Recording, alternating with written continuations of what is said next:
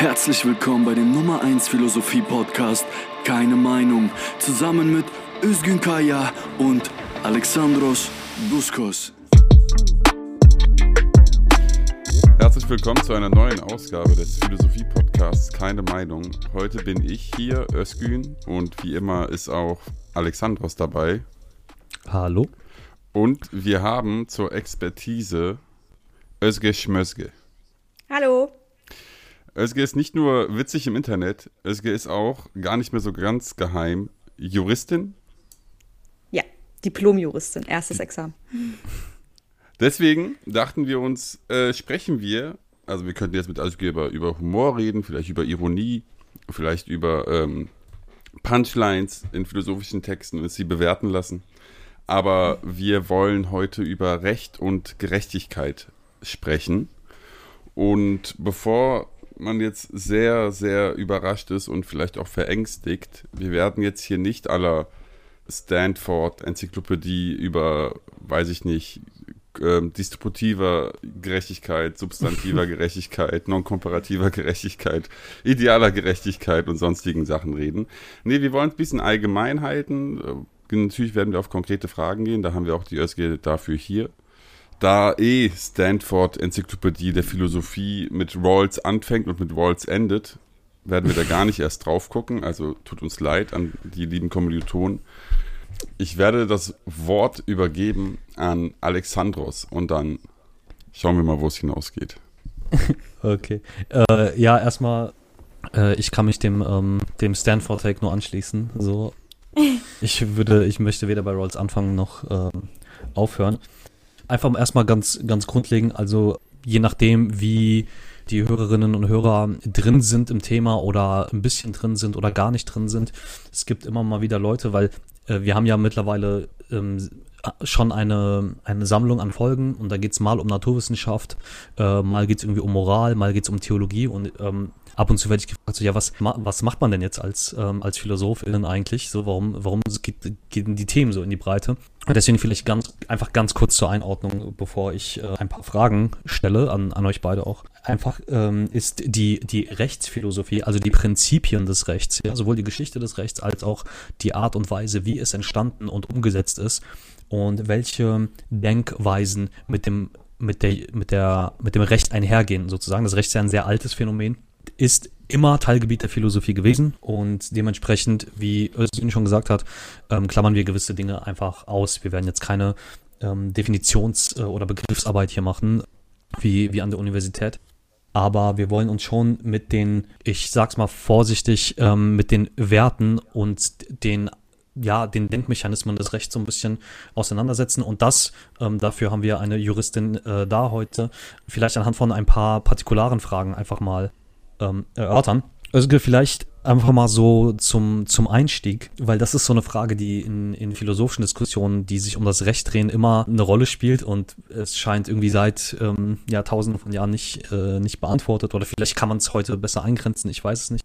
Aber was ist denn, also aus Sicht der juristischen Praxis vielleicht auch, ja, aber was ist denn Rechtswissenschaft? So, also man lernt ja wahrscheinlich nicht einfach nur ähm, irgendwie, wie man Anwältin oder Richterin wird oder sowas, sondern was, ja, was, was ist Recht, Rechtwissen, Rechtswissenschaft? So, vielleicht können wir einfach damit kurz einsteigen und ähm, mhm. dann weiter in die, in die praktischen Fragen gehen.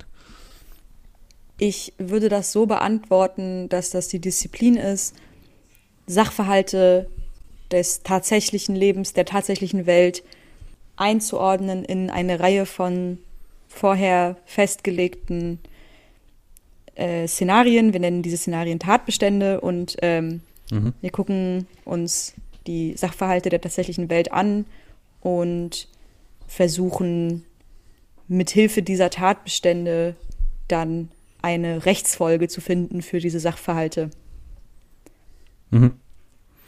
Ja, und ähm, im Prinzip ist ja, bei, wie, bei, wie bei vielen philosophischen Diskussionen, ähm, ist auch oft ein Problem, dass man ähm, in, der, in der wissenschaftsphilosophischen Debatte zum Beispiel gab es sehr, sehr lange ähm, den, den Streit zwischen zum Beispiel ähm, Relativisten ähm, und ähm, Rationalisten zum Beispiel, ja, oder Rationalisten und Empiristen. Das heißt, man wusste jetzt nicht, kommt erst der Gedanke an etwas und dann die tatsächliche wissenschaftliche Erkenntnis oder muss man sich die Dinge in der Praxis halt wirklich ansehen, ja, ähm, bevor man überhaupt irgendwas Ideales daraus schließen kann. Ähm, jetzt hat Özgün gesagt, heute geht's um äh, Gerechtigkeit unter anderem. Und äh, bei deiner Beantwortung meiner ersten Frage hast du gesagt, wir gucken uns tatsächliche, ne, wir gucken uns Tatbestände an und versuchen eine Rechtsfolge daraus abzuleiten. Mhm. Was ist jetzt also das Wichtige? Irgendwie welcher Wert im Recht enthalten ist, im Gesetz enthalten ist? Oder würde man, das ist zwar nicht notwendig eine relativistische Position, dass alles in Relation oder im Kontext zu betrachten ist, aber ähm, was würdest du sagen, ist eher konstitutiv für das, was wir heute Juristerei nennen, ist es quasi, ist es wirklich der Bestand, der wichtig ist und wir schauen, welcher Wert ihm beigemessen werden kann, wenn man bestraft oder eben nicht bestraft oder braucht es grundlegend trotzdem, ähm, da wäre man mehr bei einem Hegel, braucht es trotzdem erstmal eine Idee des Rechts, ist das erstmal was Geistiges? Ja, riesengroße Frage direkt hm. als zweites. ähm, ich beantworte das mal in meinen eigenen Worten. Ja, äh, klar. Die, die Rechtswissenschaft ist, und zwar jede Rechtswissenschaft, also das ist jetzt kein Alleinstellungsmerkmal der bürgerlichen Rechtswissenschaft oder so, ist halt eine riesengroße Fiktion ja erstmal, weil mhm. in, in, in meiner Definition, was es sein soll, kam natürlich irgendwie der tatsächliche Sachverhalt als erstes, aber das ist einfach, weil ähm, in der Praxis, sowohl in der universitären Fallbearbeitung als auch in der tatsächlichen Praxis kommt ja tatsächlich der Sachverhalt als erstes. Aber bevor man sich mit irgendeinem, in der Praxis jetzt, also in der tatsächlichen Praxis, bevor man sich mit einem Sachverhalt befasst, hat man sich ja äh, sechs Jahre mit den Regeln befasst. Ähm, und mit, mit nur fiktiven Sachverhalten. Das bedeutet, äh, natürlich sind die Sachverhalte völlig uninteressant, wenn sie nicht irgendwie mit diesen Regeln mhm. eben übereinstimmen, also mit, mit, dem, mit den Tatbeständen übereinstimmen. Das bedeutet also, vielleicht zur Erklärung, ein, jedes, jede Rechtsnorm ist, ähm, hat einen Tatbestand und eine Rechtsfolge. Der Tatbestand beschreibt eben, was ist, also einfachstes Beispiel, ähm, 212 der Totschlagsparagraph, da steht eben drin, wer einen Menschen tötet, das ist der Tatbestand, Mensch töten, so. Mhm. Und die Rechtsfolge ist das, was danach passiert, bekommt irgendwie fünf Jahre Freiheitsstrafe oder was auch immer. Mhm. Und die, alles, was in der tatsächlichen Welt passiert, ist erst für die Rechtswissenschaft überhaupt Gegenstand von irgendeiner Betrachtung, wenn es irgendeinen Tatbestand erfüllt. Mhm. Das bedeutet, in der Form, wenn ich deine Frage richtig verstanden habe, kommt ja in so gesehen die Idee zuerst. Ja. ja. Zumindest, zumindest ist meine Frage gewesen, ja, genau, also ob das eine Rolle spielt, dass es quasi eine, eine Idee von etwas braucht. So. Ja, auf jeden Fall. Genau. Wie gesagt, also mhm. sonst, es, es kam zum Beispiel ganz oft vor ähm, an der Uni, dass irgendwie gesagt wurde, ja, es gibt ähm, die und die Fälle in der Praxis kommen oft vor, aber die sind ja juristisch uninteressant, ähm, mhm. weil sie zu klar auf den Tatbestand passen oder so. Und dann kann man eben nichts daraus lernen. Anders, also das andere, ähm, die andere Seite des Ganzen ist dann eben, wenn ein Fall nicht in den Tatbestand passt, dann ist man aus der, wie wir das halt damals, damals vor einem Jahr genannt haben, fliegt man raus aus der Prüfung und der Tatbestand ist nicht erfüllt und sobald der Tatbestand nicht erfüllt ist, ist der Sachverhalt halt vollkommen egal. Mhm. Aus rechtswissenschaftlicher Sicht. Das heißt, man hat dann keinen Fall oder Genau, genau. Der, der, der Tatbestand mhm. oder die Tatsache, dass der Fall zum Tatbestand sich irgendwie verhält, macht den Sachverhalt erst zum Fall. So macht den Sachverhalt erst irgendwie mhm, zum, zum, Gegenstand der Rechtswissenschaft. Ähm, verstehe. Ja. Kann ich da anknüpfen, Özge, was, was habt ihr Gerne. denn im, im Studium gelernt zur Geschichte des, des Rechts? Immer wieder mal äh, etwas, wenn es relevant wurde. Und natürlich noch ein Semester zu, ähm, das ist das erste Semester gewesen das ist auch an den meisten anderen Unis das erste Semester. Da hat man dann schön parallel zueinander europäische Rechtsgeschichte und römisches Recht vielleicht war es auch im ersten europäische Rechtsgeschichte und dann im zweiten römisches Recht oder wahrscheinlich logischerweise betrachtet eher umgekehrt. Ja, also die kümmern sich da schon recht umfangreich darum, dass man, das, also das, das früheste, woran ich mich erinnern kann, war bei den, dass es bei den Germanen irgendwie den Ting gab, wo die eben ihre Probleme und Streits und sowas besprochen haben und dann einer irgendwie Recht gesprochen hat. So. Und dann kommen die Römer und machen das alles ein bisschen zivilisierter und ja. Aber das, das sind auch alles Sachen, da hat man sich halt eher so, das war so ein notwendiges Übel. Das hat uns nicht interessiert. Wir wollten lieber Fälle lösen. Das nimmt man einmal mit, das muss, da muss man einmal durch und dann geht es ja. an die praktische Arbeit. Ja. Ähm, ja, ich war nämlich ein bisschen, bisschen irritiert. Also wenn wir jetzt über Recht sprechen, äh, dann müssen wir ja auch über Gerechtigkeit sprechen. Ist das eigentlich von juristischer Seite aus identisch gesehen? Ich meine, also ich würde jetzt vermuten, ja, man würde jetzt denken, das bürgerliche Recht steht für Gerechtigkeit. Mm, also die Juristen. Nach der Lehre gesehen jetzt, ne? Ja, ja, ja. Die Juristen tun immer gerne so, als wäre das nicht so oder als, als, ähm, als wäre das, als hätte das nichts miteinander zu tun. Also ich kenne ganz viele Geschichten, die habe ich selber so nicht erlebt, aber ich kenne unzählige Leute, die das erlebt haben im Studium, dass ähm, man irgendwie auf der Immatrikulationsveranstaltung so eins der ersten Sachen, die einem gesagt werden, irgendwie ist, wenn sie sich für Gerechtigkeit einsetzen wollen, dann da ist die Tür. So, bla, studieren Sie Philosophie, was auch immer. So schön, nicht ohne, nicht ohne no, den notwendigen ähm, überheblichen Gestus so gegenüber, ja, die Philosophen können irgendwie sich einen ablabern, wir kümmern uns hier um Recht und Gesetz. So. Ähm, und aber das stimmt natürlich nicht. Und dass das nicht stimmt, bringen einem dann diese selben Leute, die einem so eine Sachen sagen, im Laufe der nächsten Jahre wirklich eingehend bei. Und ja, ich weiß auch nicht, woher das kommt. Ich glaube, das ist so eine Art äh, Abgrenzungsbedürfnis irgendwie. Ähm, einerseits natürlich den, den als, als Laberei empfundenen äh, Philosophie-Richtungen gegenüber, aber ich glaube andererseits auch so anti-idealistische Haltung, aber aus so einem, aus so einem komischen, ich finde mich mit der Welt ab, wie sie ist, und das macht mich zum klügeren Menschen. So diese Haltung ganz mhm. klassisch für vor allem leider die guten Juristen. Und ich will die Welt gar nicht verändern und ich will mich gar nicht für Gerechtigkeit einsetzen. Mir ist Gerechtigkeit egal. Mich interessiert, was zwischen den beiden Buchdeckeln des BGB steht. So. Das ist eine Haltung, auf die sich sehr viele Leute sehr viel einbilden in der Rechtswissenschaft.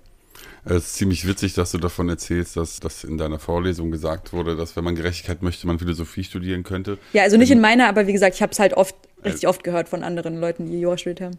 Weil ich hatte äh, eine Sitzung zu politischer Philosophie und da hieß es in der ersten, Setz, äh, ersten Sitzung, ja, mit der Philosophie werden sie die Welt nicht verändern oder besser verstehen. Was sie hier machen, ist äh, Gehirnakrobatik. Ich weiß nicht, warum die einem, warum die das immer so geil finden, äh, einem irgendwie erstens überhaupt zu unterstellen, dass man die Welt verändern oder sich äh, für Gerechtigkeit einsetzen oder was immer will. Und dann auch immer mit diesem, ja, halt, halt, halt sich so ins Fäustchen lachend dabei einen da so rausschicken. Was, also was ja auch wieder eine Fiktion ist. Du schickst ja niemanden raus. Niemand geht ja dann wirklich. Nee, ich glaube. Sollte man vielleicht einfach mal machen. Ja, ich glaube, ich glaube, man fühlt sich einfach nicht zuständig für diesen Bereich. Und du hast ja auch gerade beschrieben, dass die Juristen sich auch eigentlich selbst nicht wirklich zuständig fühlen für Gerechtigkeit, sondern die fühlen sich zuständig darin, ihren Job zu erledigen, der genau. in der. Abarbeitung und Auslegung bestimmter Gesetze liegt. Genau, und dann aber, und dann sind, guckst du aber halt in diese Gesetze rein und äh, findest an allen Ecken und Enden irgendwelche Verweise auf ähm, im Prinzip Gerechtigkeit. Und das sind dann halt so Formulierungen wie ähm, keine Ahnung, Sitten, gut, die guten Sitten, äh, das Anstandsgefühl, so, ne, also 8, 826 BGBs, ähm, ähm, sittenwidrige Schädigung, die, wo man halt Schadensersatz bekommt, wenn man von jemandem sittenwidrig geschädigt worden ist. Und der lautet, wer in einer gegen die guten Sitten verstoßenen Weise einem anderen vorsätzlich Schaden zufügt und so weiter. Und diese gegen die guten Sitten verstoßene Weise ist halt definiert. Das, ich denke mir das nicht aus. Es heißt halt, wer, äh, wenn das wenn das Geschäft dem Anstandsgefühl aller billig und gerecht Denkenden widerspricht, dann verstößt es gegen die guten Sitten. So, talk about, äh, keine Ahnung, Zirkelschluss so.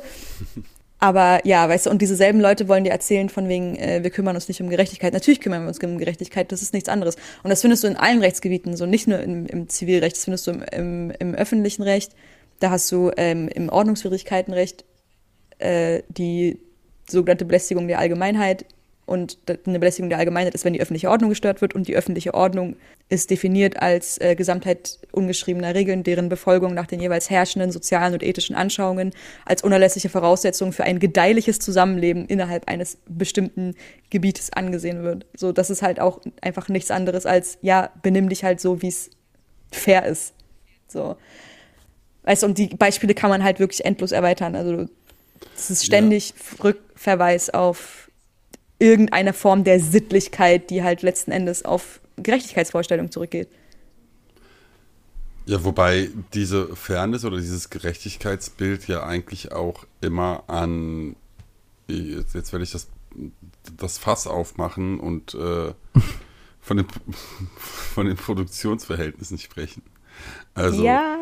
ist es, ist es, also ich würde jetzt denken, und das hat äh, das, das nehme ich jetzt mal direkt von Marx, dass das Recht oder das bürgerliche Recht, ähm, so wie auch, weiß ich nicht, Moral, Metaphysik, Religion, in letzter Instanz den, den Produktionsverhältnissen entspringt, den spezifischen. Ja, natürlich. Also wahrscheinlich sogar noch viel mehr als die anderen von dir genannten Dinge.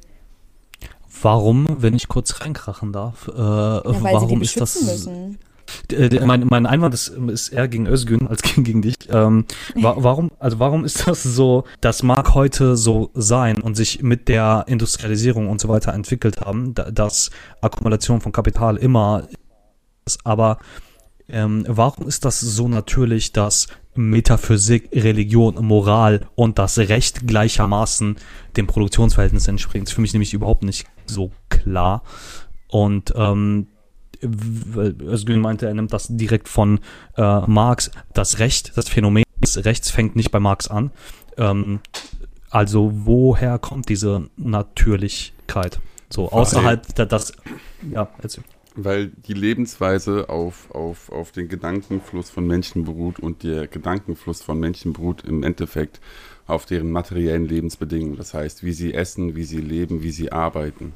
Das alles bestimmt mhm. die Denkweise. Und die Denkweise bestimmt dann im späteren Verlauf Ideologien wie Moral, Religion oder auch Recht. Findest du, Moral ist eine Ideologie, die mitbestimmt wird dadurch, wie du isst, lebst und trinkst? Sollen wir nicht so. Ich glaube, die Arbeitswelt ist, glaube ich, die einschneidendste, das einschneidendste Element, was äh, unserer aller Gedanken mitbestimmt, ja. Überhaupt die Struktur okay. unserer Gedankenwelt ist durch die Arbeitswelt, durch die Lohnarbeit. Ich würde da Reproduktion auf jeden Fall noch mit reinschmeißen. Ne, einfach die Art und Weise, wie sich die Gesellschaft reproduziert, also ob das jetzt äh, in Form von ähm, monogamen Zweierbeziehungen ist, wie jetzt gerade, oder ähm, in irgendwelchen anderen Formen so. Kultur. Ja, ja, und ja, und da, ja, und da zählt dann, zählen dann halt in meinen Augen auch Geschlechterverhältnisse mhm. mit rein, weil die Familie halt der, der absolute Ursprungsort von jeder Form von Geschlechterverhältnis ist. Und deswegen meine ich halt Reproduktion, so Familie als, als Ort der, als den Ort, wo sich die Gesellschaft reproduziert, quasi. Also, wenn wir jetzt einfach mal, also sofern wir Alexandros Einwand halbwegs versucht haben äh, zu klären, und uns zu erklären mit, mit dieser Behauptung einfach mal. Wenn wir jetzt einmal davon weiter ausgehen. Äh, wenn jetzt Recht gekoppelt ist oder die Rechtsauslegung auch gekoppelt ist an spezifisch die Klassengesellschaft, in der wir leben und deren, dessen Prämissen, inwieweit kann man dann von Gerechtigkeit sprechen? Ist dann Gerechtigkeit oder das Verständnis von Gerechtigkeit nicht relativ? Natürlich ist es relativ. Ich würde aber nicht sagen, dass es überhaupt keine Punkte gibt, an denen eine, eine durch und durch bürgerliches äh, Rechtssystem wie das der Bundesrepublik nicht trotzdem für Gerechtigkeit sorgen kann. Also es, wir reden dann natürlich von punktuellen Fällen, ne? Also wir reden von sowas wie, weiß ich nicht, ich ähm, lass mich von, von meinem Mann scheiden und dann schuldet der mir Unterhalt. Und wenn der mir den Unterhalt nicht zahlt, dann kommt der Staat und treibt den ein. Das ist äh, eine Herstellung von Gerechtigkeit. Und jeder, der irgendwas anderes behauptet, so, der soll mir das mal erklären. Aber ähm, ist dadurch eine gerechte Gesellschaft geschaffen worden? Insgesamt natürlich nicht. Aber für diese, für diese eine Person ist das eben eine Herstellung von Gerechtigkeit, von so punktuell. Wenn ich genau da wieder reinkrachen darf. Ähm, also, mein Anwand, Einwand war ja gegen Özgün, als er sagte, dass Moral, Metaphysik, Religion, Recht ne, an den Produktionsverhältnissen gekoppelt ist. Jetzt ist aber das Recht nicht etwas, was die ganze Zeit kollektiv angewendet wird auf Gesellschaften, sondern du sagst an punktuellen Fällen, wie zum Beispiel, ich brauche meinen Unterhalt. So. Mhm. Wenn die Juristerei eine Disziplin ist, die punktuelle Fälle bearbeitet, inwiefern hält sich dann überhaupt die These, dass das prinzipiell an die Produktionsverhältnisse gekoppelt ist, wenn du sagst, an den punktuellen Fällen kann Gerechtigkeit ein, oder ein Mindestmaß an Gerechtigkeit äh, von mir aus hergestellt werden. Ähm, was fangen wir dann mit der These an, dass das an den Produktionsverhältnissen gekoppelt ist? Ähm, mhm. ja. Also da, da darf man, da darf man halt nicht, ich glaube, was du machst, ist, du wirfst gerade durcheinander, was der Sachverhalt ist und was ähm, der Tatbestand ist. Also mhm. ich habe halt natürlich nur punktuelle Situationen, in denen Recht überhaupt relevant wird, das ist ja klar. Aber das, das mhm. Recht ist ja trotzdem natürlich eine, eine, eine überaus kollektive Angelegenheit.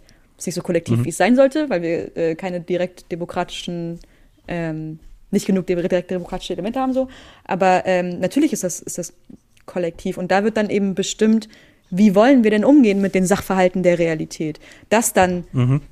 diese Regeln natürlich nur punktuell angewendet werden, weil eben nur eine begrenzte Anzahl von Sachverhalten den Tatbeständen entsprechen. Das ist ja, steht ja auf einem anderen mhm. Blatt. Mhm. Ja, das, deswegen, deswegen die Frage, genau. Das heißt, mit mehr direkten demokratischen Elementen, wie sind deine Worte, ginge da mehr in die Richtung? Na, es wird auf jeden Fall dann eben noch kollektiver. Das heißt, muss überhaupt nicht heißen, dass es gerechter wird. Ne? Wenn man sich jetzt die Schweiz anguckt, mhm. äh, wo irgendwie regelmäßig äh, irgendwelche total rassistischen Gesetze beschlossen werden per Volksabstimmung. Mhm. Ähm, natürlich wird es dann wird's nicht, wird's nicht gerechter, nur weil mehr Leute beteiligt sind. Das ist ja äh, mhm. keine Ahnung. Genau, deshalb frage ich. Genau. Demokratische mhm. Mythologie, so, aber ähm, es wird auf jeden Fall natürlich ja. kollektiver.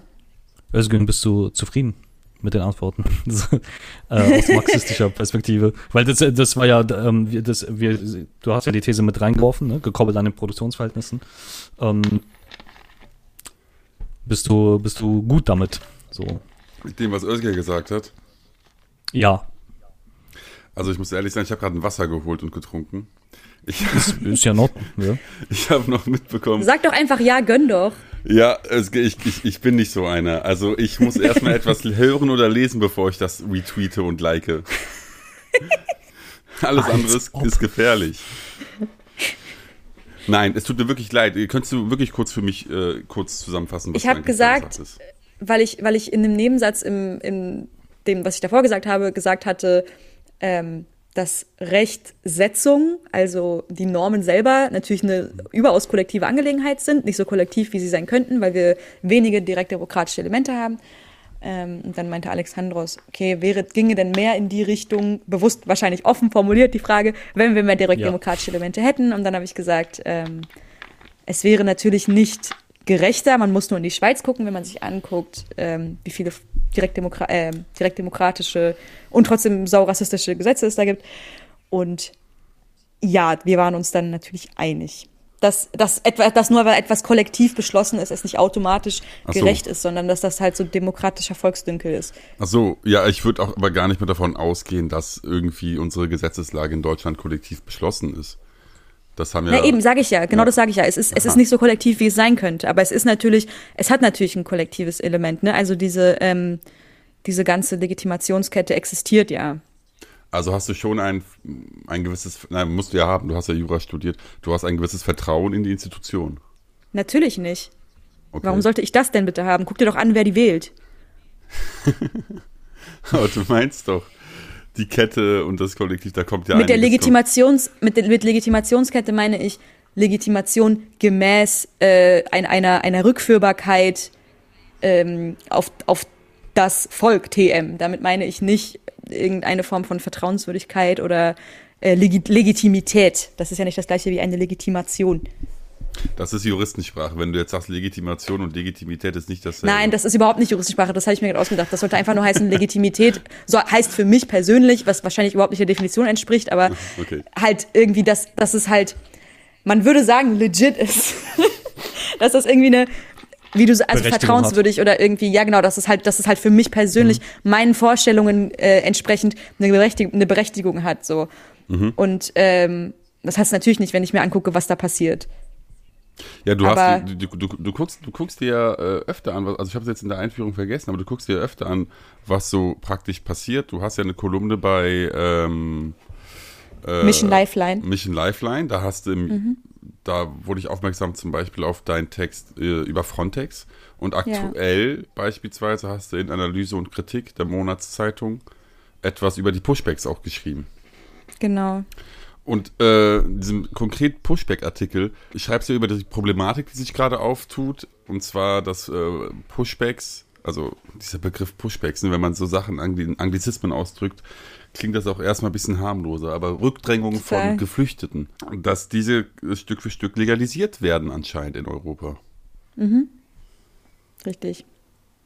Und da haben wir halt total dann natürlich die ähm, Unterscheidung. Also das ist äh, dann, es ist eine im, im demokratischen Sinne legitime Entwicklung, weil es durchgeführt wird von den dafür entsprechend gewählten Organen, die handeln gemäß ihrer äh, Gesetzgebungskompetenzen und niemand bricht das Recht. Aber das ist natürlich trotzdem eine Volk, also zutiefst äh, abzulehnende Angelegenheit. Also ist es im juristischen Sinne schon gerecht. Puh. Also Ich im juristischen sagen- Sinne ist das rechtens. Ich, rechtens, ja, aber es ist ja, es ist ja so, das Grundgesetz unterscheidet ja selbst zwischen Recht und Gesetz und äh, also in, in Artikel 20, wo eben der ganze ähm, Kram festgelegt ist, wie Deutschland überhaupt funktionieren soll, heißt es eben die, ähm, Wie Deutschland funktioniert, so ist das der Unterschied. naja, das ist halt wirklich, also wenn man sich Artikel 20 anguckt, das ist halt, wie Deutschland funktionieren soll. Und ähm, da heißt es eben, die Rechtsprechung, vollziehende Gewalt und die sind an Gesetz und Recht gebunden und Gesetz und Recht sind eben ausdrücklich voneinander getrennt und es ist halt umso lustiger, wenn man so Konservative halt red, davon reden hört, dass Recht und Gesetz gelten sollen, als wäre das halt ein und dasselbe. Dann sieht man, dass sie nichts davon verstehen, was sie reden. Es heißt eben, aus dem Gesetz soll ein Wertesystem abzuleiten sein und, und, und das Grundgesetz, gerade das Grundgesetz und die ersten 20 Artikel, die ja eben die ähm, Grundrechte, also die ersten 19 Artikel bestimmen die Grundrechte, Artikel 20 bestimmt, wie Deutschland funktionieren soll, so. Ähm, und diese ersten 20 Artikel, aber auch das Grundgesetz als, als solches soll eine Ausstrahlungswirkung haben auf die ganze Rechtsordnung als solches. Und, ja, die, die, und das bedeutet eben ganz kurz, und das bedeutet eben, dass ähm, sämtliche Hoheitsgewalt sich nicht nur an Gesetz, also nicht nur halt ne, an, an das, was irgendwie zwischen den beiden Buchdeckeln steht, halt zu halten haben, sondern auch an das, was da als Wertesystem rausstrahlt. Und was strahlt da als Wertesystem raus? Das ist halt dann die Diskussion, wo es wirklich äh, mythologisch wird, so, weil man dann wirklich sagen muss, okay, ich kann jetzt wirklich mich hinsetzen und dir ein 1a äh, irgendwie Essay darüber schreiben, warum die äh, Legalisierung, der Legalisierungsvorstoß keine Ahnung, gegen die Menschenwürde verstößt und gegen die, gegen die Menschenrechte und gegen bla, Kollektivausweisung und sowas. Und sicherlich wird es, ähm, sollte das so kommen, wie es aussieht, wie es kommen wird. Also kurz zur Erklärung, die Europäische Kommission hat eine neue Verordnung vorgelegt, die eine ganze Reihe an neuen Regeln umfasst und dazu gehört eben auch, dass Pushbacks vereinfacht werden, in- indem vor allem Rechtsschutz geschwächt wird. Also Rechtsschutz im Sinne von, ich kann Beschwerde einlegen und dann wird, befasst sich ein Gericht damit so. Das bedeutet also, es wird halt vereinfacht, dass Leute also nicht mehr zu ihrem Recht kommen können. Und dieses Recht ist dann wiederum das, das festgesetzte Recht. Äh, Ja, wieder, wieder. Also ich kann meine Frage an Özgün eigentlich nur wiederholen, weil wir ja anhand deiner Ausgangsthese, nämlich die Kopplung an die Produktionsverhältnisse, diskutieren. Äh, bist du zufrieden mit der Antwort? Ob ich zufrieden mit der Antwort bin. Ich bin, ja, wirklich, ich bin ehrlich gesagt, kann ich kurz reingrätschen, ich bin selber nicht ganz zufrieden mit der Antwort, weil ich irgendwie hinten rum den Sack nicht zugemacht habe, wie man es schon sagen würde. Also Ja, das sind, das sind wir selber Die aber auch nicht. So, aber ja. die legalisieren also jetzt, ähm, die legalisieren Pushbacks, indem sie erschweren, dass Leute, die von Pushbacks betroffen sind, sich dagegen wehren können. Und das ist ja natürlich, also das ist natürlich ein sehr äh, cleverer und gewiefter Kniff, so. Aber es, es wird ja, also, also selbst wenn das, wenn das nicht so rum wäre, sondern wenn die einfach straight up sagen würden, ja, Kollektivausweisung. Und das ist ja das, was der EGMR macht. Also der Europäische Gerichtshof für Menschenrechte, die sagen ja, naja, Kollektivausweisung steht zwar in, den, äh, in der Menschenrechtskonvention so drin, als ob das absolut verboten wäre, aber wir finden, da gibt es irgendwie schon auch Ausnahmen für und in bestimmten Fällen kann man schon auch die Leute ruhig kollektiv ausweisen. So, und jetzt ist, ist man da. Ist das jetzt, also ist das jetzt im Rechtssinne gerecht? Ich kann halt dir wirklich jetzt argumentieren, ohne dass ich die Bühne des Rechts sozusagen verlassen muss und ohne dass ich den Rahmen des äh, positiven Rechts verlassen muss, kann ich dir trotzdem argumentieren, dass das ungerecht ist. Ich muss mich nicht beziehen auf das Anstandsgefühl aller billig und gerecht Denkenden so. Aber ich kann's halt. Ja, das ist, weil, weil Özgün, weil Özgün ja auch eben meinte, sorry, dass ich mich heute auf dich so einschieße, aber, ähm, aber Özgün hat ja auch eben gemeint, dass es, dass etwas im juristischen Sinne gerecht ist, ähm, weil es rechtens ist. Da, da habe ich schon kurz gezuckt so. Und äh, jetzt hast Ja, du quasi, ja. Also, guck mal. Das ist ja. Führ erstmal aus, ich suche mir ein Feuerzeug.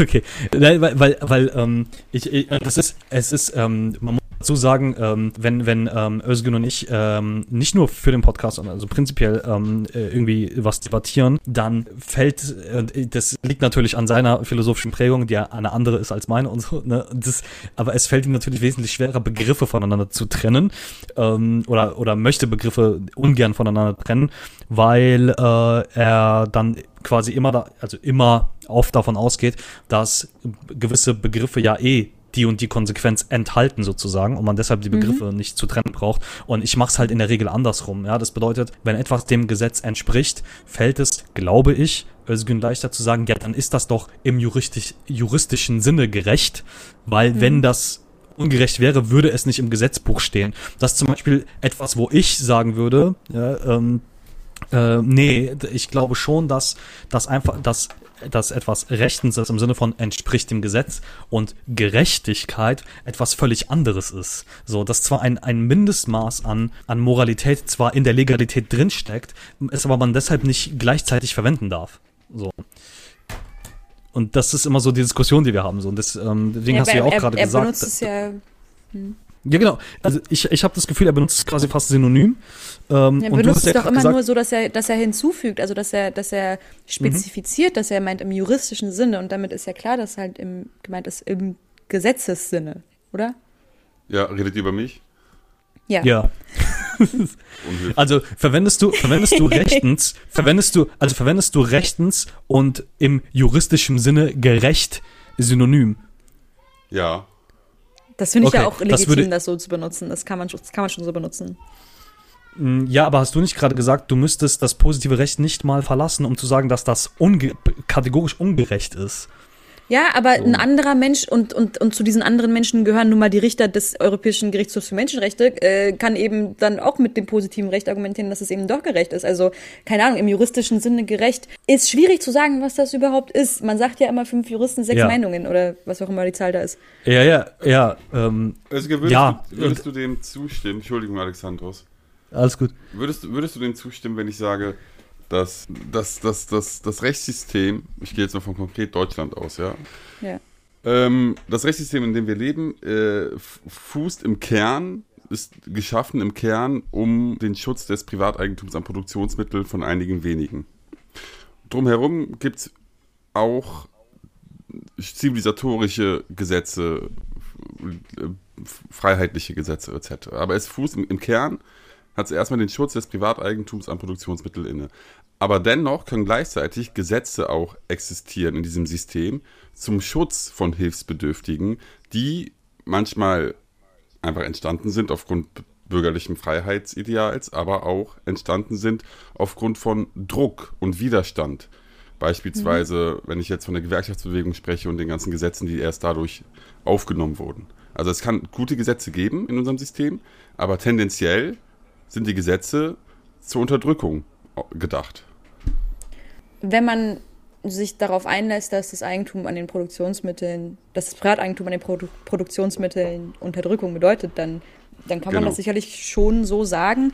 Ähm, ich habe mich so ein bisschen daran gestört an, dass sozusagen das äh, Eig- Privateigentum an den Produktionsmitteln der Mittelpunkt und Ausgangspunkt sein soll und drumherum der ganze Rest wie so, wie so Beiwerk, das das löst ein bisschen ein Störgefühl in mir aus, auch wenn ich äh, über die Genese der einzelnen Rechtsnormen wirklich nicht genug weiß, um da fundiert widersprechen zu können. Aber ich habe ja, ich habe schon irgendwie so ein bisschen das Gefühl, wenn wir jetzt von der Bundesrepublik reden, ähm, dann, also das älter, da ist tatsächlich sogar das bürgerliche Gesetzbuch das älteste, was wir, was glaube ich noch, was wir glaube ich noch haben. Aber keine Ahnung, das ist halt so fragmentarisch einfach zusammengesetzt. Mhm. Nicht das bürgerliche Gesetzbuch, sondern das Recht als solches in ja, Deutschland. Vielleicht kann man dem näher kommen mit, mit einer zusammen mit einer gekürzten Frage, wenn sie ein bisschen an, anders auf eine, an eine andere Richtung geht, aber im selben Themenkomplex ist.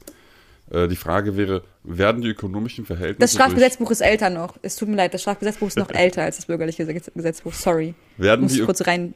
Ich, ich danke dir. Aber werden die ökonomischen Verhältnisse durch Rechtsbegriffe geregelt oder entspringen nicht umgekehrt die Rechtsverhältnisse aus den ökonomischen?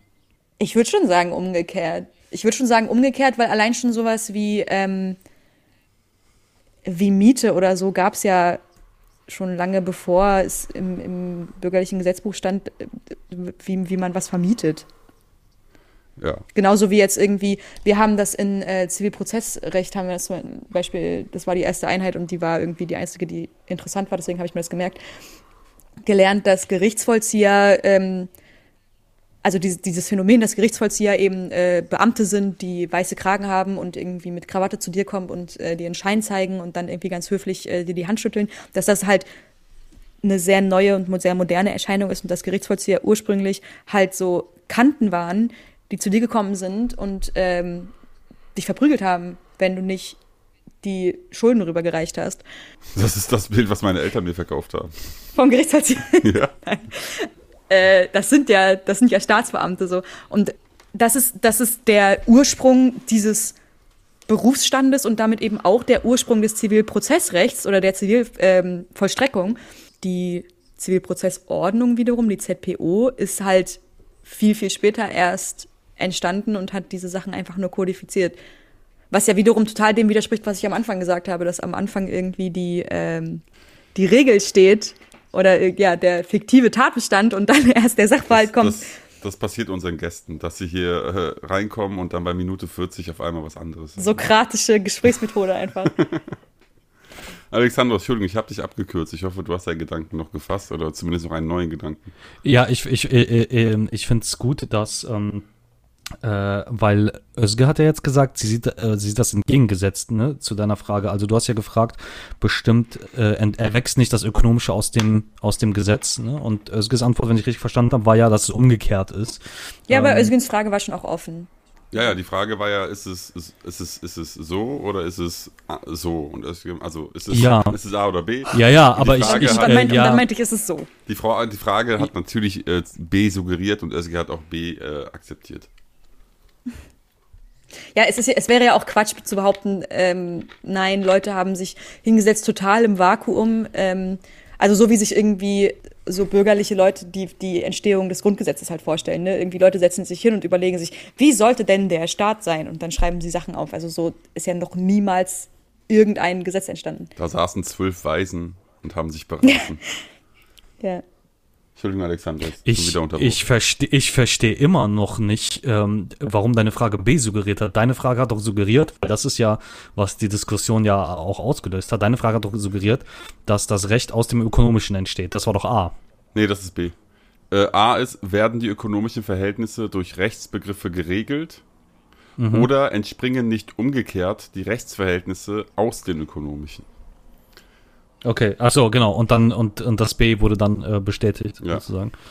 Dass ähm, das so ist, würden, glaube ich, bürgerliche Rechtswissenschaftler auch übrigens gar nicht leugnen. Also ähm, mhm. man müsste ja schon wirklich extreme irgendwie mentale Gymnastik am Hochreg betreiben, um zu sagen, sowas wie äh, Kaufrecht wäre würde, würde, würde dem Recht entspringen und nicht der Tatsache, dass Leute halt Sachen kaufen, schon seit sehr, sehr, sehr langer Zeit und dass man das irgendwann mal regeln wollte. Ja, wie sieht es dann aber aus mit, äh, mit dem Phänomen Strafrecht zum Beispiel? Kann man das quasi unter den, mit denselben Kategorien dann erklären? Weil wir hatten jetzt Beispiele, die dem natürlich entsprochen haben mit Gerichtsvollzug. aber was ist denn mit, äh, also mit dem Gerichtsvollzieher, äh, aber was ist denn mit, äh, mit Strafrecht? Du hattest am Anfang das, ähm, das Beispiel mit dem, mit dem Totschlag. Inwiefern Mhm. spielt das dann da eine Rolle? Ja, also Strafrecht stellen sich Laien oft immer ähm, vor, als ob es da nur darum geht, Strafen festzulegen. Dabei sind die Strafen selbst halt wirklich das Egalste am Strafrecht, sondern Ja. ähm, wie das Strafrecht funktioniert, ist halt, wir haben bestimmte Rechtsgüter und dass die relevant sind, zieht man wiederum aus dem Grundgesetz. Ähm, was witzig ist, weil das äh, Grundgesetz fast 100 Jahre nach dem Strafgesetzbuch entstanden ist. Aber naja. Ähm, und wenn diese Rechtsgüter verletzt werden auf eine Art und Weise, die halt festgelegt ist in irgendeiner StGB-Norm, dann gibt es halt eine Strafe. Und das, was den Rechtswissenschaftler in der Regel interessiert, ist halt gar nicht, wie hoch diese Strafe ist oder so. Das ist, ähm, Ja. ja, das ist so ein bisschen so eine, so eine sozialpsychologische Angelegenheit eher, aber Mhm. sondern, sondern eben eher eigentlich, was man vor allem im Strafrecht macht. Und deswegen ist das Strafrecht auch gerade unter guten Juristen halt so ein bisschen immer als, ja, das ist kein richtiges Jura und so, weil Mhm. es eben nicht wie im bürgerlichen Gesetzbuch so ein in sich geschlossenes System ist, sondern im Strafrecht hast du halt wirklich deine Normen sozusagen und dann hast du deine Sachverhalte und dann hast du deine Problemfälle. Und es sind natürlich immer ähnliche Problemfälle, weil die Dinge, die die Menschen tun, nun mal sich oft ähneln. So, und dann hast du irgendwie, Ja. was weiß ich, so Probleme wie zwei Leute verprügeln einen und das ist ja irgendwie noch ganz schön, weil das passt noch gut in unseren Tatbestand rein und dann äh, kommt ein Dritter mit dazu und, und verprügeln den auch, aber der Dritte denkt sich, ich will den jetzt auch umbringen dabei und dann denkt sich, dass der Zweite äh, irgendwann auch im Laufe des Verprügelns und der und, und ändert äh, in- der Hinsicht seinen Vorsatz und der Erste denkt sich überhaupt nie irgendwas, sondern denkt einfach, wir verprügeln den Ja. fröhlich so. Weißt du, Ja. so, das sind halt einfach Sachen, die, das klingt jetzt so, klingt jetzt so relativ vertrackt, aber das passiert halt ständig. Solche Dinge. Und das ist dann halt so ein ganz klassisches Strafrechtsproblem. Mit sowas beschäftigt man sich halt im Strafrecht. Und genau deshalb frage ich, was hat das dann mit ähm, Kopplung an Produktionsverhältnissen zu tun? Wie ist am Beispiel, wie du das ähm, am Beispiel des Gerichtsvollziehers erklärt hast, ähm, selbst wenn der Fall so vertrackt ist? Ja, also natürlich nichts. Und das hat ja Özgün auch gesagt, dass es halt um den bloßen Schutz des Privateigentums an den Produktionsmitteln eben eine Reihe von, so, er hat das genannt, zivil zivilisatorische Regeln, wenn ich mich nicht irre, gibt. Und ähm, ja, das ist natürlich so. Also das, das Strafgesetzbuch bräuchte man nach meinem Geschmack, natürlich sind da, sind da Sachen drin, die muss man streichen und manche Sachen sind, sind da nicht drin und die muss man da reinschreiben, aber da müsste man jetzt vom grundsätzlichen, vom grundsätzlichen Regelungssystem her überhaupt nichts ändern.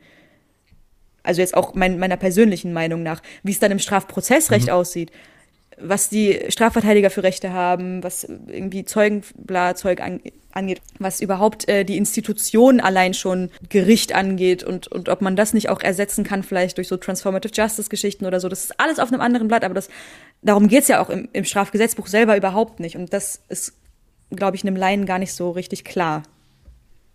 Was nicht schlimm ist, weil woher auch? Genau, aber deshalb frage ich ja, weil wenn, wenn wir sagen, okay, es, es gibt zivilisatorische Regeln außerhalb ähm, der Annahme, dass das an Produktionsverhältnisse gekoppelt ist, dann geht ihr ja schon davon aus, wahrscheinlich auch berechtigt, dass das bei der Mehrheit dessen, was wir als Recht bezeichnen, so ist. Ne? Aber, aber Strafgerecht, Strafrecht oder Strafgesetzbuch und so weiter und damit einhergehend, wie du gerade gesagt hast, Strafprozessrecht aus, ne? also was innerhalb des Prozesses ge gesagt und getan werden darf, das ist ja schon eine ziemlich große Komponente dessen, was wir Recht nennen. Ähm, Ja, und, ja. Und ich wollte noch äh, kurz eine und- Sache und- ergänzen, die mir gerade eingefallen ist. Mein Punkt kommt sonst falsch rüber. Ja. Ich will überhaupt nicht sagen, dass das Strafrecht, also das Strafgesetzbuch selber, auch unabhängig jetzt von, von Prozess und sowas, dass das frei ist von ähm, Produktionsverhältnissen. So unter gar ja, keinen das habe ich auch so Umständen. nicht. So. Ja. Nee, nee, ich, ich hatte ein bisschen Angst, dass das so rüberkommt. Auf gar keinen Fall. Nein, so, ich man, wollte- darf, man darf ich zum Beispiel, nur man darf zum Beispiel jemanden, das wollte ich nämlich gerade sagen, man darf, äh, also Okay. Beispiel irgendwie, ne, man darf jemanden umbringen, wenn, um, um, um das eigene Eigentum zu verteidigen. So, solche Sachen. Also im Notwehrrecht wird nicht zwischen den Rechtsgütern unterschieden. Ähm, Und Eigentum ist nun mal ein Rechtsgut. Und es ist eben, es steht dem Töten zum Schutz von Eigentum das Recht, das Strafgesetzbuch nicht entgegen. so eine Sachen. Das wäre Ja. natürlich anders in äh, einer ähm, Gesellschaft ohne Klassen. Das muss man ganz klar sagen. Aber Bedeutet das, in einer Gesellschaft ohne Klassen gäbe es nichts, was ich mein eigen nennen könnte, das ich per Strafgesetzbuch geschützt verteidigen dürfte? du dürftest auf jeden Fall niemanden dafür umbringen. Natürlich hast du auch, gibt es auch noch Eigentum in einer Gesellschaft ohne Klassen, nur eben nicht an Produktionsmitteln. Also du, ne, du, du kannst dann- halt, du kannst ja, halt nicht jemanden, du kannst, du kannst halt einfach nicht jemanden umbringen, weil ich, äh, ich glaube, dass in einer Gesellschaft ohne Klassen das ähm, äh, Bestand haben kann, dass das Eigentum als Rechtsgut dem Leben gleichgestellt sein soll.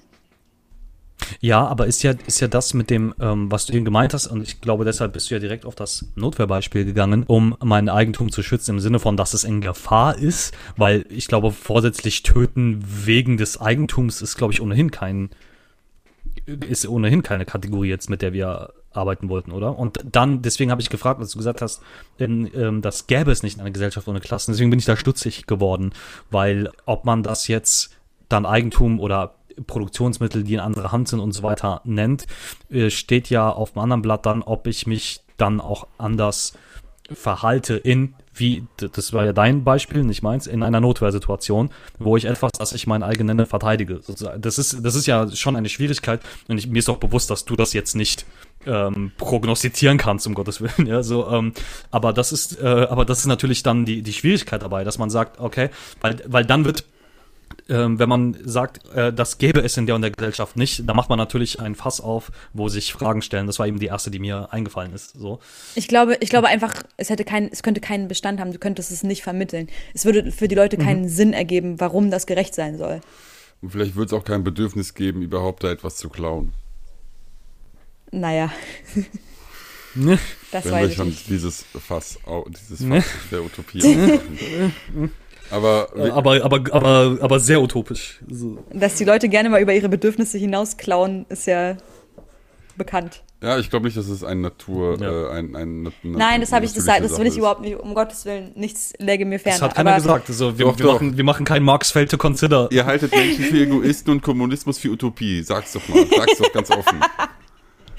jedenfalls, jedenfalls, äh, genau, nur, ich wollte nur sagen, reine Bedürfnisbefriedigung als ähm, Kriminalitätsbekämpfung. Beliebter linker Standpunkt, aber das stimmt natürlich nicht. Und Nee, wollen wir ein bisschen über, über linke Standpunkte reden, die nicht stimmen, weil ich muss loswerden. Du bist, äh, du bist unser Gast, hau raus. Äh, wir hatten im Vorgespräch schon darüber geredet. Ja. Es gibt so eine Reihe an, an so Fehlurteilen in der linken Szene bezüglich, was alles kla unter Klassenjustiz fällt und was nicht. Also es ist halt so, die, die klassische Angewohnheit ist halt einfach alles irgendwie als Klassenjustiz zu betiteln, was die Justiz macht. Und darunter fallen dann auch die Polizei und sowas. Und was irgendwie gegen, gegen unsere Interessen im weitesten Sinne verstößt. Und das ist natürlich nicht so. Also es gibt bestimmte Dinge, die widersprechen unseren Interessen und die widersprechen linken Interessen und sind, haben trotzdem nichts mit dem Umstand zu tun, dass wir in einer Klassengesellschaft leben. Also das muss man einfach genauso sehen. Ähm, Wir hatten über das Beispiel des Mietendeckels geredet, wo es einfach eine Zuständigkeitsfrage gab und äh, also in Berlin wurde ja der Mietendeckel gekippt, der eben festgelegt hat, dass ja Mietpreise eben begrenzt sein müssen, ab ne, also ab einem bestimmten Datum bis zu einem bestimmten Punkt und so. Und das wurde dann gekippt, weil sich herausgestellt hat, dass das Land Berlin überhaupt keine Gesetzgebungskompetenz hatte dafür. Und dass das so entschieden wurde, ist eben, hat überhaupt nichts damit zu tun, dass das bürgerliche Recht äh, dazu da ist, um das, das Privateigentum der Vermieter zu schützen. Natürlich ist das bürgerliche Recht dazu da, das Privateigentum der Vermieter zu schützen, aber das hat eben nichts damit zu tun, dass Ber- Berlin keine Gesetzgebungskompetenz auf dem Gebiet des bürgerlichen Rechts hat. Das ist eine völlig andere Frage. So. Aber hätte. Also- äh, Alexandros, bitte.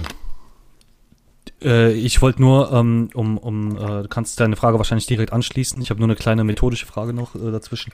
Ähm, bedeutet das, dass man diesen sogenannten linken Standpunkt, ähm, dass das, ähm, dass das BGB dazu da ist, das zu schützen, dass man das quasi, das kann man vertreten prinzipiell, aber in dem Fall war das einfach, ist das nicht die richtige Kategorie, um das zu beurteilen, sondern Genau, genau. Man muss eben prüfen, Ja, ist mhm. hier das am Werk? Also wenn ich zum Beispiel einen Räumungsbescheid kriege, dann ist genau das am Werk und dann kann ich sagen, ja, das ist hier gerade, ähm, das hat hier gerade was mit Klasse zu tun, was hier passiert.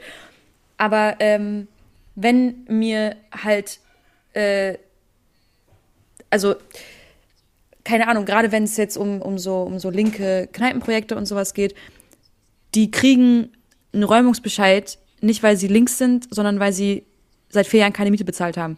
Dass man Miete bezahlen muss, ist eine Schweinerei und hat was damit zu tun, dass wir in einer Klassengesellschaft leben. Ja, aber dass explizit dieses linke Projekt geräumt wird, so, das wiederum nicht. Dass dann wiederum ein Innensenator den Leuten zweieinhalbtausend Bullen auf den Hals schickt, das wiederum, natürlich zusammen auch mit so ein bisschen politischen Querelen, auch wiederum eine, eine, eine Sache im Zusammenhang mit der Klassengesellschaft. Also es ist einfach immer nicht so einfach, wie man sich das so vorstellt, ähm, dass, äh, dass alles, was äh, ja, irgendeine Hoheitsgewalt tut und was gegen linke Interessen spricht, dass das äh, Klassenjustiz wäre. Aber wenn wir in dem Beispiel des Mietendeckels in Berlin bleiben, mhm. also wenn du sagst, es ist einfach nicht in, de, in, de, in, dem, in dem Aufgabenfeld äh, der Stadt oder des Landes Berlin gewesen, darüber zu entscheiden. Und deswegen hat dann halt das Bundesverfassungsgericht das aberkannt und das dem Bund äh, zugeworfen, darüber zu entscheiden oder da in Zukunft noch ein Gesetz zu machen. Eine Stadt hat nicht das Recht, über seine eigene Wohnungspolitik ein Gesetz zu erlassen. Dieses Recht wird der zentralen Macht gegeben, Bund Bundesregierung. Ich meine, das ist doch schon ein Einschnitt. Das ist natürlich ein Einschnitt und das ist auch nicht gut. Aber es ist auch nicht so, wie du es gerade gesagt hast, dass, ähm, äh, dass das Verfassungsgericht das dem Bund hingeschmissen hat, sondern das Verfassungsgericht hat gesagt, die Mietpreisbremse, ja. die ja existiert. Also da ist der Regelungsbereich so identisch mit dem Regelungsbereich des Mietendeckels, der, dass der Mietendeckel eben ähm, gekippt werden muss, weil es keine Doppelzuständigkeiten geben kann. Das heißt, bürgerliches Recht ist konkurrierende Gesetzgebung. Das bedeutet, wenn der Bund ein Gesetz bereits erlassen hat, kann das Land kein zweites mehr erlassen. So. Und es wurde also nicht dem Bund hingeschmissen, mach du mal, sondern es wurde halt gesagt, hier, der Bund hat das schon gemacht, ihr könnt das jetzt nicht mehr machen. Ja, aber dass eine Stadt nicht selbstständig Und da kann, da kann, das Verfassungsgericht halt nicht daran, nichts daran ändern, dass, es, dass der Bund halt dieses Gesetz schon erlassen hat. So. Aber wenn, Was soll das Verfassungsgericht jetzt machen? Das Gesetz äh, auch noch kippen, einfach so. Geht ja auch nicht. Naja, vielleicht als unzureichend, doch mal, die könnten das auch, sie können sagen, dass das Gesetz der Stadt oder des Landes Berlin ist, äh, ist doppelt gemoppelt. Das, der Bund hat da schon ein Gesetz verabschiedet, das ist, das greift da schon. Ja. Ähm, parallel können sie doch auch sagen, je nach den Richtern, die da entscheiden, du hast gesagt, fünf Richter, sechs Entscheidungen, ähm, wenn da ein passender Richter wäre, hätte vielleicht auch argumentieren können, okay, das ist jetzt so, aber infolgedessen, dass äh, Mieten, das Bundesgesetz ist das Mietendeckelgesetz oder Mietpreisbremse. Das ist Mietpreisbremse ist bunt. Genau, dass, dass, die Mietpreisbremse vielleicht nicht ausreichend ist, um die Würde des Menschen ähm, unantastbar zu lassen. Und dann hätten sie gesagt, ihr müsst das Gesetz ändern. Das ist überhaupt gar nicht, das greift gar nicht richtig. Nee, nee, das hätte er halt nicht sagen können. Also allein schon, weil, allein schon, weil das ja, äh, sobald festgestellt ist, dass es sich in Bundeszuständigkeit befindet und, der, und das Land trotzdem da was erlassen hat, ab da ist halt die Prüfung zu Ende. So, ab da kann man halt nicht mehr sagen, aber Menschenwürde oder so. Das ist halt nicht, es ist keine, keine Patentlösung für, für Sachen, die doof laufen, so, sondern Zuständigkeit. Es ist halt, es gilt nun mal, dass, dass man nur Gesetze erlassen kann auf dem Gebiet der eigenen Zuständigkeit. Und sobald entschieden ist, der, der Bund hat seine, seine Zuständigkeit schon ausgelebt, damit ist Landeszuständigkeit zu, ab da kann kein Richter der Welt irgendwas machen. Ist aber sehr convenient. Habe ich, das, hab ich das verständlich erklärt? Ich ja, ja, nicht. du sagst Zuständigkeit und wenn die Zuständigkeit geklärt ist, ist der Fall beendet. Und ich frage mich halt, ich habe schon öfter von Fällen gehört, wo das äh, Bundesverfassungsgericht äh, Nachbesserungen angemahnt hat, aber ein Gesetz erstmal ja, durchgelassen hat. Ja, aber ein Gesetz, was halt auf Verfassungsmäßigkeit gerade geprüft wird und dann prüfst du die Zuständigkeit von der Stelle, die das erlassen hat und merkst, hä, die sind gar nicht zuständig, ab da kannst du halt überhaupt nichts mehr machen, so kannst höchstens noch obiter dictum und dann irgendwie sagen, ja, by the way oder sowas. Aber das ist halt allein schon in Anbetracht dessen, dass manche Akteure halt gesagt haben, okay, dann machen wir es halt auf Bundesebene, so was ja möglich gewesen wäre. Verstehe ich auch gar nicht, warum. Naja, egal, wir wollen nicht, wir wollen jetzt nicht über die. Nein, du hast, du ich, ich gebe dir, ich, ich geb dir, ich geb dir im Prinzip recht, ne? Also du hast ja recht, dass es einfach so eine Verwaltungsfrage ist. Ja. Das ist also quasi einfach das Funkt, die Idiotie des Funktionalen, sage ich jetzt mal. Aber ähm, wenn parallel richterliche Entscheidungen getroffen werden, dann, wo auch ein Auge zugedrückt wird von Leuten oder von. Nein, ist, ich weiß nicht, von was für Fällen du redest, aber ich kann dir garantieren, in, die, in dieser Sache wird niemals ein Auge zugedrückt. In, in, der Sache der Gesetzgebungskompetenz, ich meine, überleg mal bitte, was da alles dranhängt, äh, staatsorganisationsmäßig. Das, wenn wir jetzt anfangen, Augen zuzudrücken beim Thema Gesetzgebungskompetenz, überleg mal bitte, wo wir hinkommen. Nein, Dann fängt auf einmal an, jedes, jedes Land äh, wild rumzuregeln und der Bund vor, allem, das ist ja noch das viel Schlimmere, fängt an, Regeln zu treffen. Es gibt 30 Regeln. Das so, ist nicht mein Argument. Ich habe versucht, ich wollte Du willst, das dass wir in Chaos bringen. versinken. Nein, ich habe versucht, weil wir haben schon einmal darüber gesprochen, als du Anarchist. meintest, äh, das kann man Laien ja nicht vorwerfen, wenn sie denken, die da oben etc. Darauf wollte ich halt hinaus, dass den Leuten halt vielleicht, die dann dieses oder dieses Urteil Ja. so mitbekommen, dass sie denken, Ja. ja, aber wenn gleichzeitig irgendwie der Wirecard-Typ irgendwie verschwinden kann. Äh, Ja, ey, so eine ne? Sachen sowieso verstehe ich komplett. Da hat man auch komplett recht. Also und dann wird hier wenn man jetzt ganz penibel entschieden, wie was soll das denn? Ja. das denken sich halt Ja. dann die, einfach die Bürger. Ja, halt. und da haben sie auch recht. Da haben sie auch recht. Also, ähm, wenn es jetzt darum geht, äh, zu, zu, also so ein Urteil kann man ja überhaupt nicht als falsch bezeichnen, wenn man alle Tasten im Schrank hat und die Realität sich anguckt. Also das ist ja wirklich einfach eine Tatsachenbeschreibung. Aber trotzdem muss halt parallel dazu auch gesagt werden, es ist auch eine Tatsachenbeschreibung, wenn man eben sagt, beim Thema, wenn ein, die Verfassungsmäßigkeit von einem Gesetz geprüft wird, macht bei der, beim Thema der Gesetzgebungskompetenz, hat derjenige, der das Gesetz erlassen hat, die Kompetenz dazu gehabt. Das ist elementar staatsorganisatorisch, dass das hinhaut und deswegen drückt da garantiert niemand ein Auge zu. Ich glaube, das spricht einfach, naja, du hast halt auch Jura studiert. Ich will es dir nicht absprechen. Aber ich denke halt auch, Versuch ruhig. du glaubst Aber ich, doch, aber, aber ich tue es trotzdem. Nee, ich verstehe vollkommen, was du sagst. Ich meine, ja, solche Sachen passieren, solche Sachen passieren ja ständig. Also, keine Ahnung, die in Berlin haben sich anscheinend darauf verlassen, dass das so kommen würde, ne? Dass irgendwie ähm, die Gesetzgebungskompetenz woanders dann eingeordnet wird. In, aber es war halt einfach alles ein bisschen äh, abenteuerlich und Aber ich ist meine, dann nicht durchgegangen. wenn es doch nicht in der Auslegung der einzelnen Richter liegt, sondern einfach so ein Tatbestand ist, Verwaltungsfrage, äh, wie, wie kommt es dann, dass, was, wann war es letztes Jahr, als eine neue Richterin ernannt wurde, die äh, angeblich Linke ist und da haben die ganzen rechten Hetzblätter gegen sie, äh, Ja. gegen sie Propaganda gemacht. Ich meine, wenn sie doch so eine Angst haben vor der Besetzung einer vermeintlich linken Person in dieser Position, dann muss doch diese Position doch eine gewisse Macht haben. Ja, ich habe doch überhaupt nicht gesagt, dass sie keine Macht haben. Natürlich, das ist Verfassungsgericht und das leugnen die ja auch selber nicht, dass sie natürlich ein politisches Organ sind. Aber es gibt einen Unterschied, ob ich materielle Verfassungsmäßigkeit beurteile oder ob ich formelle Verfassungsmäßigkeit beurteile. Und in, in, in der formellen Verfassungsmäßigkeit, da gibt es nun mal nichts, was man, also gibt es wirklich nichts, glaube mir, was man ähm, äh, ideologisch sich irgendwie so und so biegen kann. So. Ich bin ja wirklich großer Fan von ideologischer Biegung. Alles ist ideologische Biegung, die ganze Rechtswissenschaft. Aber eben nicht die ganze Rechtswissenschaft, sondern die formalen Sachen sind eben ähm, wirklich Gesetz lesen und anwenden. Und äh, wie gesagt, diese, diese Fringe-Auslegung von wegen, das fällt, fällt gar nicht unter bürgerliches Recht, sondern unter Wohnungswesen und das wurde gestrichen und deswegen fällt es zurück unter die äh, Generalklausel und so, was Berlin sich da zurechtgelegt hatte, das ist halt äh, wirklich einfach abgespaced. So muss man wirklich einfach genauso sagen. Und keine Ahnung, kann man es, kann man es ganz weirdly bla noch irgendwie gerade so vertreten? Ehrlich gesagt nicht mal das. Ich wollte gerade sagen, ja schon, aber ich, ehrlich gesagt nicht mal das.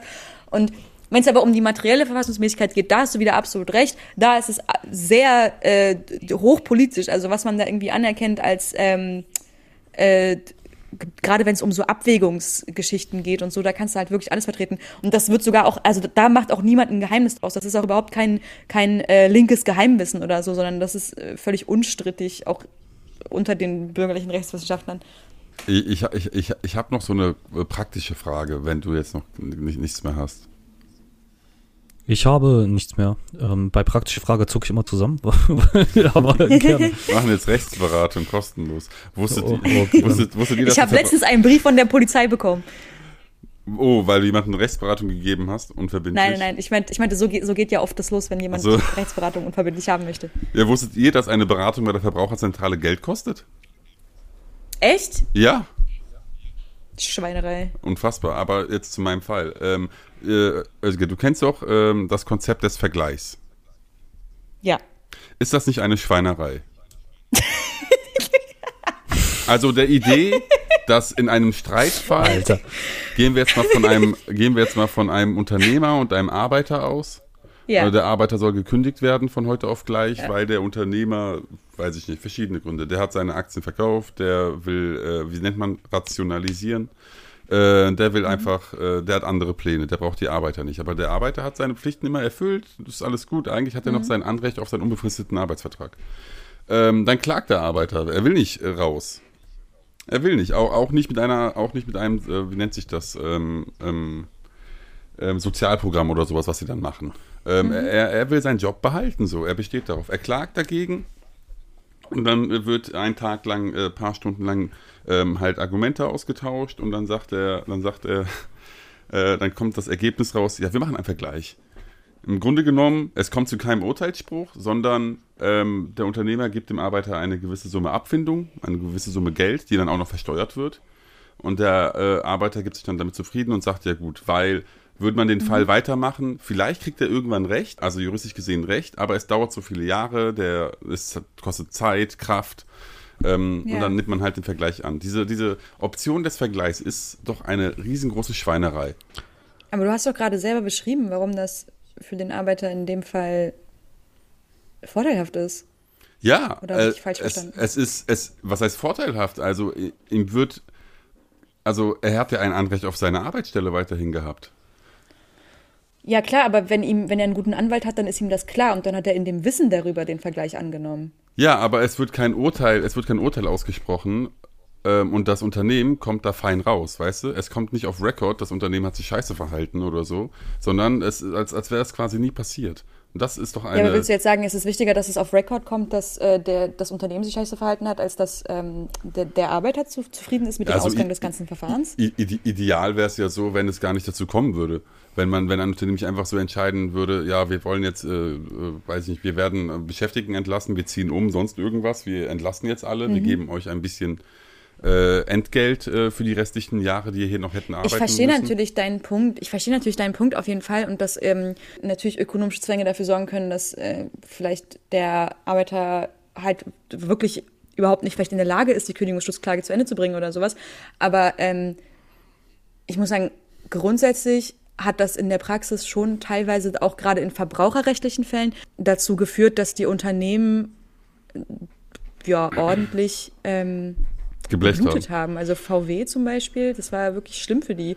Die haben, also, also gerade weil sie eben wussten und weil eben alle Beteiligten wussten, sobald einer damit zum BGH geht, und genau das ist ja auch am Ende passiert, sobald einer damit zum BGH geht, hat VW verkackt so.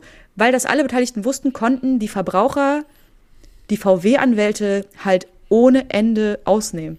Und das wäre nicht möglich gewesen ohne die Vergleichsregelung. Und dann musste halt nur ein Typ halt gerade bleiben und sagen, ist mir scheißegal, wie viel Geld ihr mir anbietet, ich gehe zum BGH. Ähm, und, und, und trotzdem muss man ja sagen, hätt, hätten die ganzen anderen Leute die Möglichkeit nicht gehabt.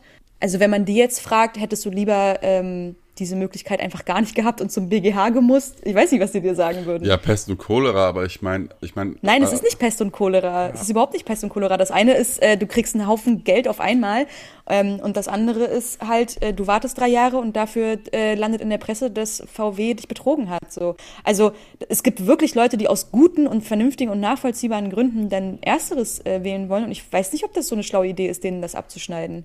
Ja, ich bleib mal in dem äh, Arbeiter-Unternehmer-Beispiel, nicht in VW, weil VW ist ja eine Kons Konsumentensache gewesen. Ich meine jetzt in, in, der, in, der, in der Recht auf seine, auf seine Arbeitsstelle. Also als Konzept, mir erscheint es einfach pervers, ähm, zu sagen, es wird kein, kein, kein, kein, kein Urteil gesprochen, es gibt, dieses Rechtsverfahren wird quasi eingestellt, obwohl ja eindeutig da ein Unrecht passiert ist. Im humanen Sinne, sage ich mal, ein Unrecht. Man kann ja, man kann ja, wenn man es schlau macht, auch beweisen, dass ein Unrecht passiert ist. Also, also quasi für eine öffentlichkeitswirksam beweisen, dass ein Unrecht passiert ist, ohne dass ähm, dieses Urteil gesprochen werden muss, weil du zum Beispiel eine extrem hohe Vergleichssumme heranziehen kannst. Das gleiche gilt ja auch für so ähm, im US-amerikanischen Raum verbreitete Non-Disclosure Agreements, ähm, wenn irgendwie Cristiano Ronaldo äh, der Frau, die er höchstwahrscheinlich vergewaltigt hat, irgendwie zwei Milliarden Dollar zahlt, dann ähm, kann man davon ausgehen, dass er sie vergewaltigt hat, weil warum sollte er ihr sonst zwei Milliarden Dollar zahlen? Also, ne, so, genauso kann man ja halt dann da argumentieren und sagen, warum, warum soll mir der Unternehmer irgendwie dieses, diesen riesen Batzen Geld bezahlen, wenn er nicht äh, fest davon ausgeht, dass er die Kündigungsschutzklage verliert? Ja, man kann von etwas auf etwas anderem schließen, natürlich, aber ich meine jetzt für sich selbst stehend ist halt das in, in, in dem Kontext von Justiz und Gerechtigkeit in unserem Rechtswesen für mich einfach pervers, diese Option Ist das nicht wieder eine Überhöhung der Rechtsprechung? Ist das nicht wieder eine Überhöhung der Justiz, zu sagen, nein, aber dieses Urteil muss gefällt werden. Dieser Arbeitgeber muss rechtskräftig verurteilt werden dafür, dass er jemanden rechtswidrig gekündigt hat, sonst zählt das für mich nicht. Also da gehe ich nicht mit. Naja, wenn es real so aussieht, dass, dass der äh, Arbeiter dann eh ein paar Jahre später entlassen wird aus anderen Gründen und dann kriegt er überhaupt gar kein Geld mehr. Ähm, natürlich, es ist praktischerweise, der Vergleich ist, ist nachvollziehbar. Ähm, ich will auch Vergleiche jetzt nicht abschaffen wollen, so von jetzt auf gleich. Aber ich meine halt in diesem, das Konzept des Vergleichs innerhalb der Rechtsprechung, die wir haben, finde ich halt einfach ein bisschen pervers. Das ist aber dann eben meine Nicht-Juristen-Standpunkt, äh, äh, wo ich auch sicherlich nicht so viel Komplexität wie du sehe. Beispielsweise, was du auch eben in der ganzen Verwaltungsgeschichte Berlin gesehen hast. Mhm, aber also kannst du nachvollziehen, kannst du meinen Punkt nachvollziehen? Habe ich das gut erklärt? Ja, ich glaube, du bist eine, du bist, du bist eine, du bist eine idealistische Juristin. Ich bin überhaupt nicht idealistisch. Du bist idealistisch, wenn du sagst, wenn du sagst, äh, der muss doch aber verurteilt werden aus Prinzip, anstatt dass man sagt, naja, nimm doch einfach die, den, den, das Geld und dann nimm das Geld als Beweis dafür, dass der Typ dich rechtswidrig gekündigt ich hat. Ich habe doch einen Witz gemacht. Hast du den Unterton nicht gehört? Das gibt's doch nicht. Lass mich doch nicht als Idealist hier Nein. bezieteln. Aber du hast, ich habe dich verstanden, aber du hast auch mich verstanden, oder? Du hast mein, mein Unwohlsein ein bisschen nachvollziehen können, oder? Weil ich habe einen Juristenfreund, der kann es auch ja. nicht nachvollziehen, was ich ihm, wenn ich Ich glaube aber wirklich genuinely, dass das eine Überhöhung ist davon, was eine Verurteilung eigentlich bedeutet. Gerade, gerade wenn es um Öffentlichkeitswirkung geht. Das kann man auch wirklich anders. Äh, und da ist ein Vergleich dann wirklich einfach nur ein Riesenvorteil in vielen Fällen. Und gerade dann wieder im Verbraucherschutzrecht, weil ne, entweder du schaffst einen Vergleich ab oder nicht. So, oder, oder du, du verurteilst einen Vergleich oder nicht, finde ich, dass man sagen kann, naja, im Verbraucherschutzrecht hat es seine Daseinsberechtigung, aber im Arbeitsrecht ist pervers. So kann man halt auch nicht rangehen. Jetzt willst du mir sagen, wie ich da rangehen soll. Habe ich noch nie erlebt. Okay. Kannst dich ja mit Alexandros zusammentun und gegen den Kommunismus weiter propagieren. Ich finde es total spannend, wie, ausgere wie, ausgerechnet ihr zwei euch an den Kopf werft, Idealist zu sein und ich dazwischen sitze. Äh, weil, das ist nämlich, weil, ich bin ja ähm, gerne Idealist, ja, ich bin auf gar keinen Fall idealistische Juristin. Ich meinte so. das im utopischen Sinne, nicht im äh, Dings-Sinne, Alex. Ich meinte utopisch. Ja, ja, ich meine, genau das habe ich nämlich gemeint, weil ich, ich finde es nämlich total spannend, wie du, ähm, äh, wie du unbedingt äh, das an die Produktionsverhältnisse koppelst äh, und dein Eigentum und gerade dann, wenn es dem Arbeiter hilft, einen Vergleich anzunehmen, sagst du, nee, das ist aus Prinzip scheiße. Nein, das sage ich nicht. ich sage ja nicht, nee, das habe ich nicht gesagt. Ich habe gesagt, natürlich, nimm an, so, es macht ja praktisch Sinn, das zu machen. Aber ich du hast gesagt, halt, das Konzept ist scheiße. Das, das Konzept finde ich halt, nee, ich habe gesagt, das Konzept ist pervers. Ja, aber was, aber was, aber was, was sagst du damit aus, wenn du sagst, er soll den Vergleich annehmen als Konzept pervers? Dann, dann wird der Arbeiter dir sagen, ja, dann bin ich halt pervers, aber gib mir die Kohle. Ja, der ist ja so, nicht also, pervers. das, ist, das ist keine Kontaktschuld hier. Nein, das habe das hab ich nicht gemeint, aber genau, das ist so ähm, äh, fand, fand ich einfach spannend zuzuhören gerade. Die andere Idealismus-Diskussion kommt äh, wann anders. Äh, bevor ähm, das, ja, mach. Genau. Ja, nee, ich wollte fragen, ob du noch was hast. Ja, ey, ich merke, die Zeit verläuft, aber ich habe echt eine Sache, die wollte ich die ganze Zeit mal einbringen. Ich hoffe, das wird schnell, schnell besprochen werden können. Özge, hast du noch die Zeit? ja, auf jeden Fall. Okay, also wir haben jetzt über den Begriff von Gerechtigkeit und so geredet, ja? Immer ja. mal wieder. Ich ertappe mich ja selbst daran, also was heißt ertappen, aber ich benutze halt den Begriff von ungerechter Welt auch immer hier und da. So, ich spreche von einer ungerechten Welt, in der wir leben. Aber äh, dabei habe ich ja nicht die Definition von Gerechtigkeit im Kopf im rechtlichen Just, Just, Just, Justizsinne, sondern gerecht im Sinne von einem. Sag doch einfach im moralischen Sinne. Ja, ich weiß, du willst das Wort vermeiden, aber sag's doch einfach. Im moralischen. Du darfst es sagen. Du darfst es sagen und niemand wird behaupten, dass du. Okay. In einem idealtypischen Sinne, wo ich aber auch ein konkretes Bild von habe. So. Ja, ich wollte sagen. Du, das, du, ja, sag, okay. Alex, sag. Du darfst, also, äh, das ist, es ist so witzig, wie, wie, ähm, äh, ich, das liegt daran, dass du, äh, dass du dich Marxist nennst, so. Nenn du darfst das Wort ruhig sagen.